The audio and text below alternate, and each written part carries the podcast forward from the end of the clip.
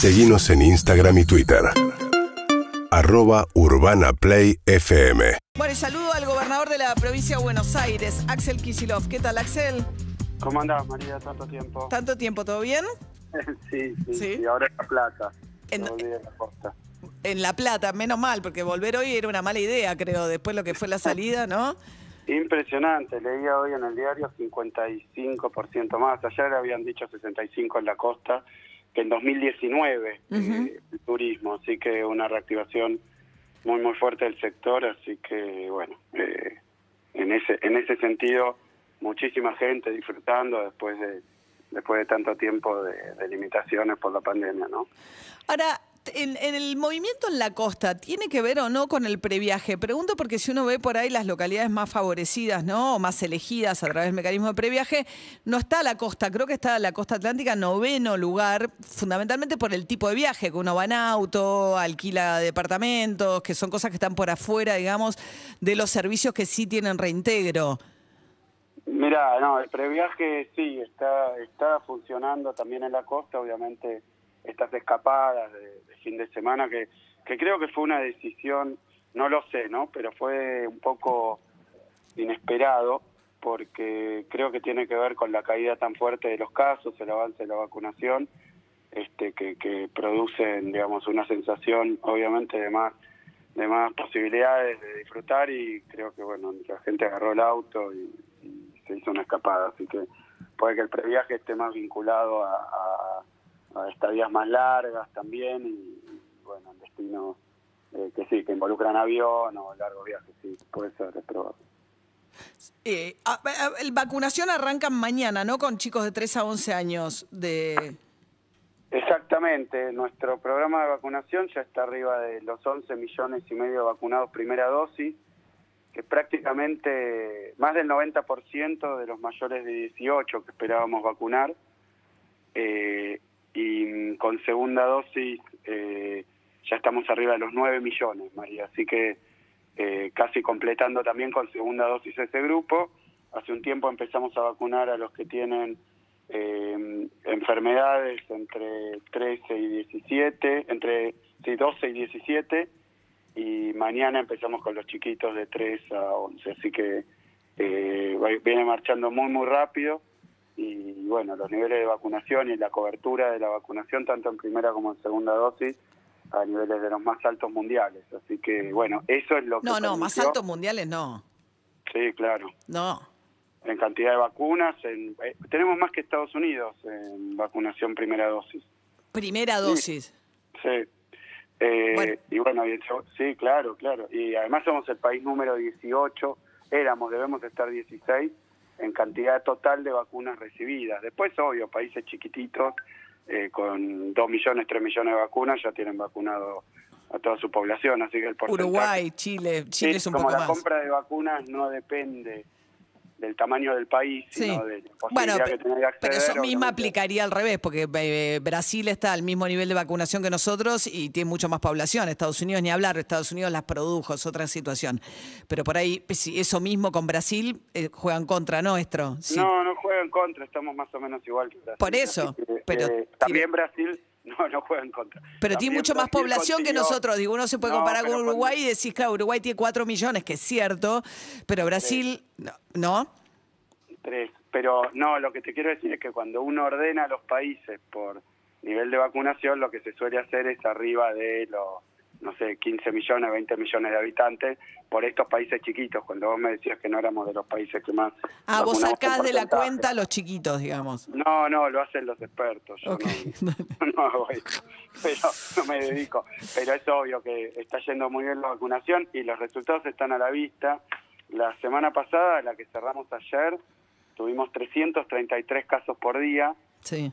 y veníamos de 12.000.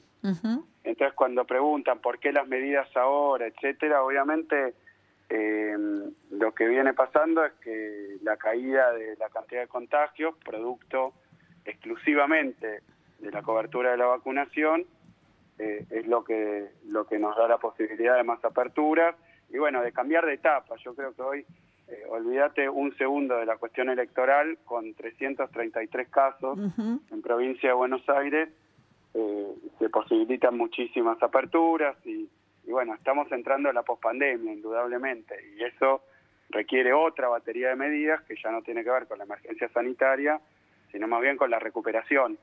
Con la recuperación estamos eh, lanzando medidas asociadas a la recuperación de la pospandemia y, y bueno, y sobre todo los sectores más afectados, eh, que obviamente los que los que más sufrieron la pandemia no fue equitativa, nos afectó absolutamente a todos, pero no fue equitativa, por lo menos en lo económico. Hay sectores que siguieron produciendo durante toda la pandemia, eh, sectores incluso que se vieron favorecidos, contenidos digitales, etcétera, no son muchos, este, y otros sectores que tuvieron que cerrar en todo el mundo y que tuvieron caídas este.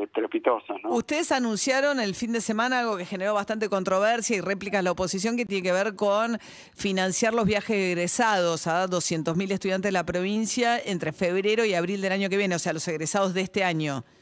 Exacto, fueron varias medidas. Alguna tuvo que ver con la cuestión impositiva eh, a, a los hoteles, bueno, a los hospedajes, el impuesto inmobiliario.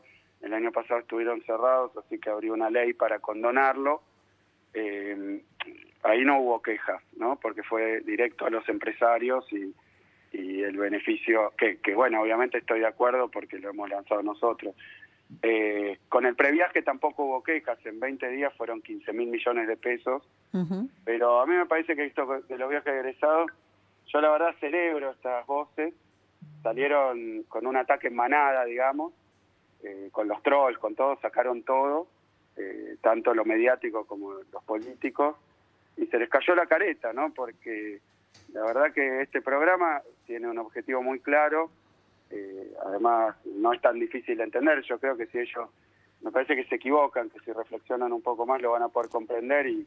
¿Cómo eh, es? A ver, expliquémoslo, Axel. ¿Cuál es, cuál es- o sea, ¿qué es el proyecto? Para que se entienda. No, el plan es este. Eh, primero digo las causas. Eh, la, el sector que más sufrió, que más sufrió casi en términos absolutos, fue el sector vinculado al turismo. Eh, eso lo mostró el INDEC el año pasado, hotelería y gastronomía, pero bueno, gastronomía tenía posibilidades de sostener la actividad, no todos obviamente, por eso también hay diferentes Pero programas. por eso, pero para este sector no está el previaje, que son 17 mil millones de pesos.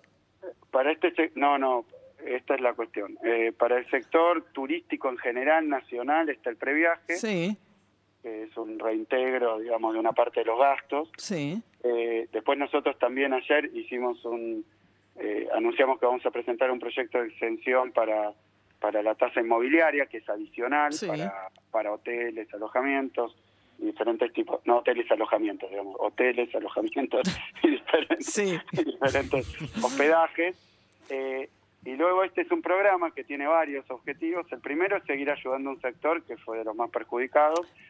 El segundo es que eh, durante eh, la temporada baja, o sea, esto aplica en febrero, marzo y abril del año que viene, eh, se puedan ir de viaje los chicos y chicas que durante este año terminen la secundaria, que no tuvieron oportunidad, no solo tuvieron la cursada tal como sabemos que fue muy problemática, pero además no tuvieron oportunidad y esto es, estoy haciendo el besito en los dedos, viste, de la cruz para Sí. jurarte que es verdad. Eh, justo ayer que, o anteayer que estaba en Gessel, eh, en la feria de la diversidad cultural, había un stand que lo atendían unos chicos de quinto año de, de secundario y que me, me dijeron, les pregunté, ¿y se van de viaje? No, este año no pudimos hacer ni kermés, ni rifa, ni nada, así que nuestros papás no tienen plata y, y no se van a no van a poder solventar el viaje. Los sectores populares están con los pibes y pibas con el problema de, obviamente, de, lo que fue la escolaridad este, este año y el pasado, y se suma también la cuestión económica, así que lo que vamos a hacer es, en vez de darle al sector turístico un subsidio o algo en positivo, lo que hacemos es pagarle directamente a, a todo lo vinculado a hotelería, excursiones, gastronomía, eh, transporte, y de esta manera permitir que los chicos y chicas, que calculamos que el total, no sabemos cuántos se van a adherir al programa, son 220 mil, puedan en febrero, marzo y abril disfrutar de un viaje egresado en la provincia de Buenos Aires, alumnos de la provincia en destino de la provincia, lo cual también nos permite... ¿Qué son? ¿Tres días? ¿Cuánta Sí, plata eh, por chico? Es un, pro- es un programa eh, digamos, básico. Sí. Estuvimos hablando con las agencias. Algunas tienen que desarrollarlo porque apuntamos a destinos de todo tipo en la provincia, bueno, lagos, sierras, eh, playa, pero bueno, eh, también tradicionales, destinos, digamos, campestres, bueno, todos los destinos que puedan ofrecer. Y, y en algunos casos nos dijeron que por este monto, que son 30 mil pesos por pibe y, o piba, eh, sería tres días y dos noches o cuatro días y tres noches. Por sobre eso, los que tengan... Pero suponiendo, estamos hablando con Axel Kisilov, el gobernador de la provincia de Buenos Aires. ¿Esto tiene que pasar por la legislatura, sí o no? No, no, No. es un programa de estímulo. El, el Y- del y- perdón impositivo sí. Y- está bien. Y el tema sí, de... que no tenemos mayoría. sí. Y el tema de la escuela pública, privada, con subsidio, sin subsidio, cualquier escuela, no importa si es pública o privada, puede aplicar para esto. Eh, mirá, nosotros no, la idea es que si quieren ir a veranear a la provincia, que es una forma, de nuevo, esta es plata directa para el sector, eh, pero dando trabajo. Eh, los chicos lo disfrutan, pero si vos das un subsidio al sector o, o mismo previaje que, que paga una parte, en este caso lo que nosotros hacemos es este, eh, a un sector darle trabajo en una época donde no tiene trabajo. Ahora, la pregunta, la Axel, sería... Sí. público y privado, pero sí, sí, efectivamente. Ahora te quiero decir, eh, solamente del sistema, porque a veces mirando la capital eh, hay confusiones con esto. El sistema, todo el sistema es público de educación en la Sí, provincia. una parte de gestión privada. Alguna gestión pública y otra gestión privada. Ahora, solamente el 5%, hay más o menos 3.000, eh, para que te digo los números para ser bien preciso, eh, más o menos 3.000 establecimientos eh, de gestión estatal, Ujú. tenemos 1.300 de gestión privada, pero con subsidio, o sea que la provincia paga a los docentes, pagamos eh, el costo, digamos, uno de los costos más grandes, y solamente 400 son privados sin subvención, que obviamente... Eh, Sí, esto es bien 5%, distinto que en la ciudad de Buenos Aires, donde es al revés, son digamos. es, 50 y eh, 50, o ses- no, es peor, casi 60 privados creo y, y 40 públicos. Ahora, ¿puedo O sea que Sí. prioritariamente sector- sin subvención, además, me parece. Eh, no lo sé, pero pero lo que digo es que este sector que suele irse de viaje egresado, antes se iba al exterior o a veces a destinos más, más caros, no sé si va a aprovechar el programa, si quiere veranear en Las Toninas, en Mar Chiquita, los pibes de colegios eh, nos va a permitir eh, reactivar el turismo también en esas zonas. Así que, y después pueden sacar adicionales, obviamente este plan es básico, después si quieren hacer otras excursiones, quedarse más días, esto es para asegurarlo, digamos, por tres días, pero por encima de eso el que quiera hacer, a veces son más largos los viajes, qué sé yo. Ahora. Axel, a ver, el problema me parece que la controversia tiene en parte que ver, estamos hablando con Axel Kicillof, gobernador de la provincia de Buenos Aires, con este del plan de subsidiar, digamos, el viaje de egresados de, la, de esta camada que egresa este año. Financiar, digamos, financiar, o invertir. Bueno, es sí. un subsidio, pero no está mal, digo, no, no, no, no, no le, at- no le pongo a la palabra subsidio ninguna carga en particular, en realidad, pero Sí, pero qué feo meterse con los pibes, ¿eh? Qué feo, me parece muy feo. Con los pibes además que no pudieron, eh, eh, todos piensan en la cuestión psicológica, qué sé yo. A mí me parece que es un programa que, que además no es el único, María, porque... Pero espera, ¿puedo- Sí. a ver, el punto me parece que provincia de Buenos Aires eh, tuvo eh, una presencialidad, sobre todo el conurbano, muy complicada en un año y medio con poquísima presencialidad. Eso generó mucha deserción escolar. Entonces, digamos, la pregunta es, ¿esto es un subsidio al turismo o pensado para reparar cuestiones de la pandemia con relación a los estudiantes secundarios de la provincia de Buenos Aires? En ese caso, pareciera ser que hay una pérdida importantísima de pibes que ni llegan a quinto año porque justamente lo que esto generó fue que muchos más pibes se quedaran en tercer año, que es donde se quedan habitualmente. Sí, eh, no, la, la deserción escolar no estuvo muy por encima de lo habitual. Eh, es alta, efectivamente.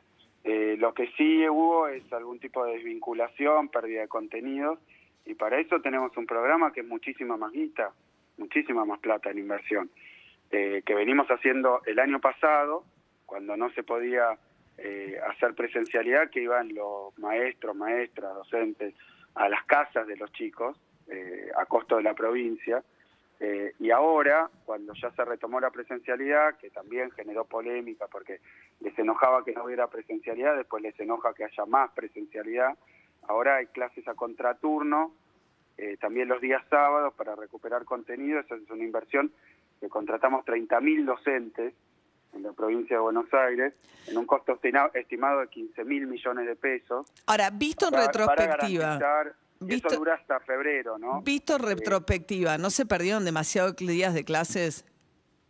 Mira, visto en retrospectiva, la pandemia fue muy difícil en todos los sentidos. Nosotros estuvimos al borde de quedarnos sin cama. La ciudad de Buenos Aires, por ejemplo, se quedó sin camas. El sistema privado, eh, totalmente sin camas en el peor momento, incluso suspendió durante algún tiempo también la presencialidad. Nosotros aplicamos criterios menos menos exigentes que lo que aplicó Alemania o Estados Unidos en cantidad de casos. Estuvimos al borde del precipicio en términos de contagio.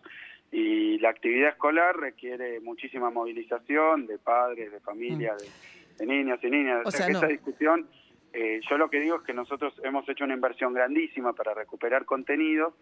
O- Otra también veía que, que decían, ah, bueno, pero hay que invertir en, en alimento para los chicos que van a la escuela. Nosotros, te quiero decir que 60 mil millones de pesos vamos a invertir este año en comedores escolares. No se cerraron nunca los comedores escolares, ampliamos de un millón Ahora, Axel, sí. Eh, perdón, María, porque, porque no se sabe esto, y entonces hablan sin saber, critican, que no gastan en infraestructura, que no gastan Sí. en... Porque es gastan en viaje egresados y no gastan No, en cosas. pero este es un, es un gasto, comparado con lo que hemos gastado en comida, 10 veces menos o más. Eh, que esto era módulos que se retiraron en todas las escuelas de la provincia. La provincia no es lo mismo que otras jurisdicciones, María. Entonces me parece que a veces... Bueno, eh, por eso por ahí convenía cuidar más la presencialidad. Eso es una cuestión sanitaria que tuvo que ver con, con decisiones que se tomaron en todo el planeta, dada la cantidad de casos, y el sistema en la provincia. Eso también, ¿no? Las camas del sector privado, que atiende el 80% de los pacientes de capital, se acabaron, dicho por Velocopit, Mm. por y terminaron atendiéndose en esos días en el sistema público de la provincia de Buenos Aires.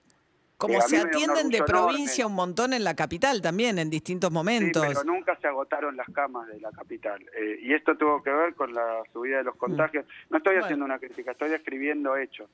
Y Ah. esos hechos llevaron obviamente a tener que limitar la, la movilidad. Una vez superada la situación, cuando presencialidad. empezó a bajar la movilidad en general. Ah, ok. Ahora, déjame que te haga una pregunta de tema nacional antes eh, eh, eh, que se me termine de ir el tiempo. Salió Paula Español, que es alguien de tu equipo, digamos, de tu grupo de, de- de más cercano. Eh, fue reemplazada al frente de la Secretaría de Comercio Interior, ahora por Roberto Feletti. Eh, uno podría pensar, eh, perdió Kisilov a quien era su funcionaria más cercana dentro del gobierno nacional. ¿Sería justo pensarlo de esa manera? No, bueno, Paula trabajó con nosotros, eh, bueno, la conozco de la facultad, de, la militancia, de años de años, pero no estaba en, la Secretaría de Comercio eh, formando parte de mi equipo. Yo no, no tomaba las decisiones, ni mi equipo lo tomaba. En ese sentido, eh, eh, lo digo porque la realidad, eh, y, y bueno, yo le tengo un respeto inmenso a Paula, pero son decisiones que han tomado a nivel nacional, no me parece que leerlo así, que la lectura permanente de quién, de los factores, de, es a veces tan tan novelesco eh, que, que- da lástima que el análisis político se, se resuma en poderes, influencias. Me parece que hay que ver, y yo también conozco mucho a Roberto Feletti. tengo muy buena relación con él, hemos trabajado juntos durante el- el- eh, las épocas de Macri en un grupo de economistas. Sí. Eh, nada, ahora está acá en la legislatura bonaerense trabajando. Eh, así que nada, son gente toda muy cercana, pero eso no quiere decir que se decida en La Plata lo que se hace en la Secretaría de Comercio, lo cual eh, es lógico. ¿Y, y Y cuánto, obvio. ¿Y cuánto influyó Cristina Kirchner en que Martín Izaurralde sea hoy el, eh, tu jefe de gabinete, habiendo desplazado a alguien muy cercano a vos, que es Bianco? Eh, la, la decisión de incorporar intendentes al gobierno provincial, y el caso particular de Martín o de Leo, eh, fue charlada con muchísimos referentes del frente. Eh, en ese sentido, de nuevo, me parece que, que todas esas lecturas, eh, yo lo digo porque como soy, digamos, conozco, eh, leo los diarios y me entero de vidas que no tuve. eh, y de cosas que no ocurrieron, y de pujas que no existieron, y de, eh, digamos... Bueno, pero si uno como- vio el acto de Asunción de Insaurralde, la- el aplauso a Bianco se notaba como algo como diciendo, bueno, te No, bancamos la idea igual. fue, María, la idea fue, tanto en el gobierno nacional como provincial, que yo lo expliqué varias veces, pero parece que mi palabra, aunque son mis hechos o hechos que me involucran, no tiene valor. No, ¿cómo no va a tengo que decir, no, lo tengo que decir 200 veces eh, cada vez. Bueno, para- yo es la primera vez que hablo con vos en mucho tiempo. Te hago una pregunta, pero no tuve la oportunidad de No hacértela critico, antes. No te critico. Entiendo que son las lecturas dominantes y que privilegian, digamos, la idea de internas y cosas oscuras. Me parece que esto es más sencillo. Creo que eh, saliendo de la pandemia, y obviamente la, la elección, eh, las pasos ocurren en ese en ese en esa transición de la pandemia a la pospandemia, porque entramos a, a las elecciones con con 3.000 casos y salimos de las elecciones con 300. Así que eh, hay un cambio muy fuerte en lo epidemiológico.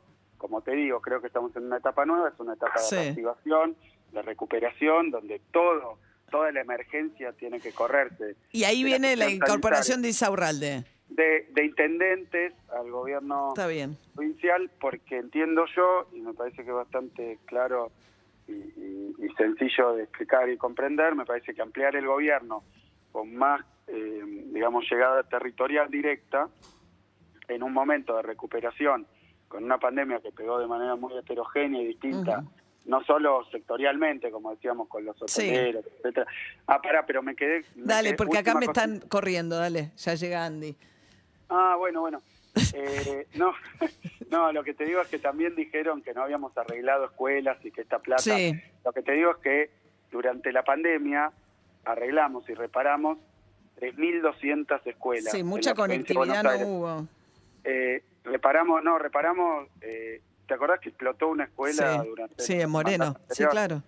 Sí, bueno, eh, problemas de gas, problemas de electricidad, techos que se caían, baños imposibles de, Bueno. de- de usar. Así que, no, no, porque es una de las inversiones Eh. más grandes que se tenga memoria. Entonces yo digo, cuando dicen que no invertimos en En recuperación inf- de infraestructura de escuela, decís que no es En cierto que, el dinero que va a financiar el- los viajes egresados eh, eh, tenga que ver. no va a financiar al sector turístico. Igual votan los mayores de 16 años, no está mal, ¿no?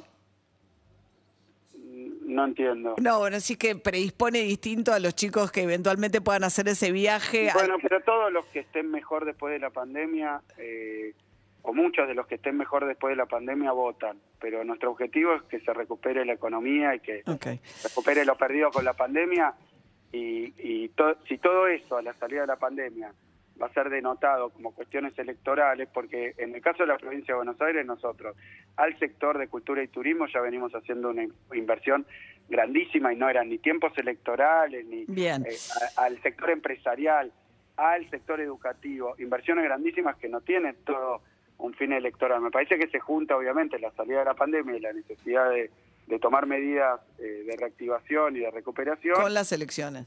Y sí, pero eso Bien. no es culpa nuestra que haya elecciones a la salida de la pandemia. Axel igual lo haríamos, eso es lo que te digo, igual lo haríamos, no tengo ninguna duda. Gobernador de la provincia de Buenos Aires, gracias, ¿eh? No, gracias a ustedes. Buen día, cinco minutos para las nueve de la mañana. urbanaplayfm.com